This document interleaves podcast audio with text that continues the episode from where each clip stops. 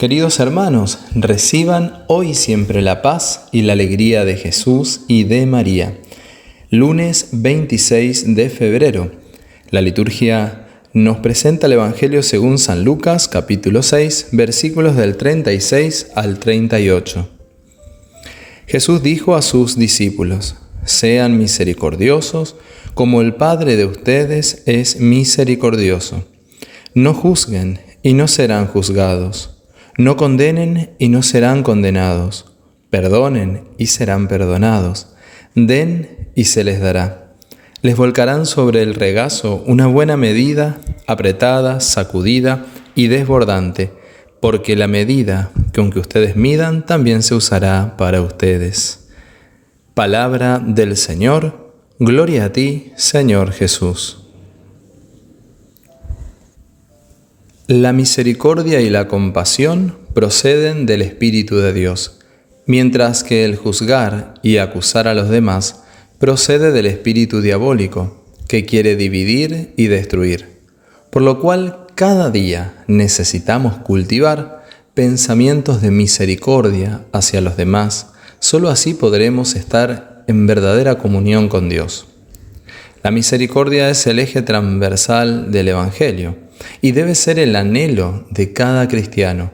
En palabras del Papa Francisco, la misericordia es la verdadera fuerza que puede salvar al hombre y al mundo del cáncer que es el pecado, el mal moral, el mal espiritual. Por lo tanto, pidamos al Espíritu Santo que nos ayude a cambiar el chip distorsionado del virus del prejuicio para recibir el nuevo chip de pensamientos y palabras amables, misericordiosas y compasivas con todos.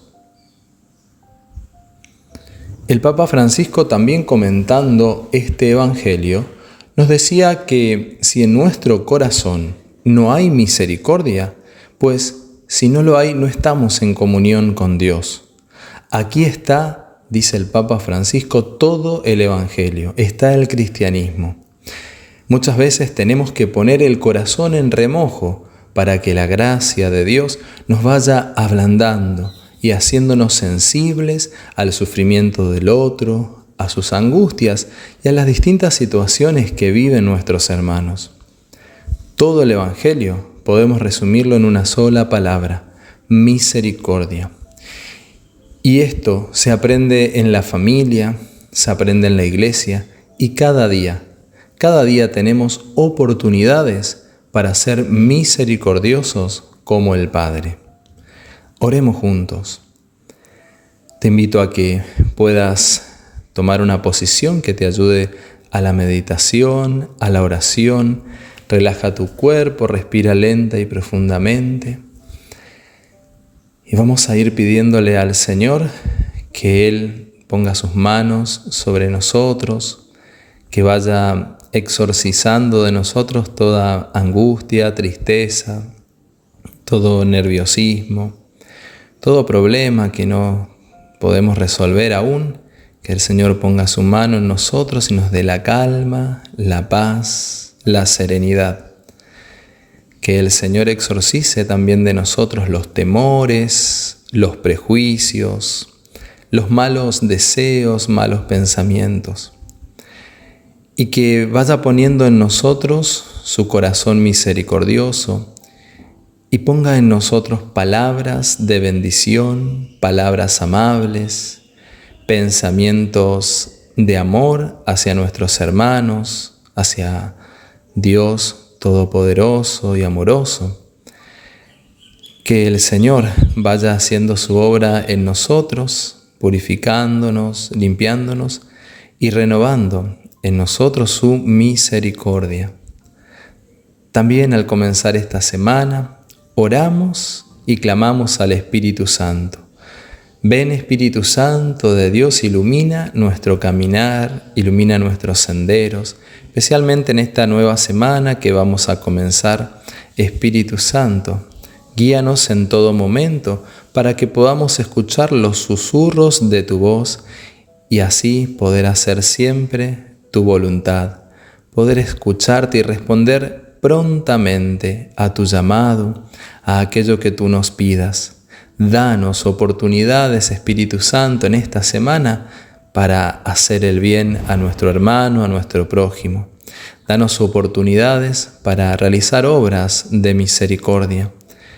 Danos oportunidades, Espíritu Santo, también para encontrarnos profundamente con el Padre, que es misericordioso, y así recibir todo lo bueno que Él tiene para nosotros.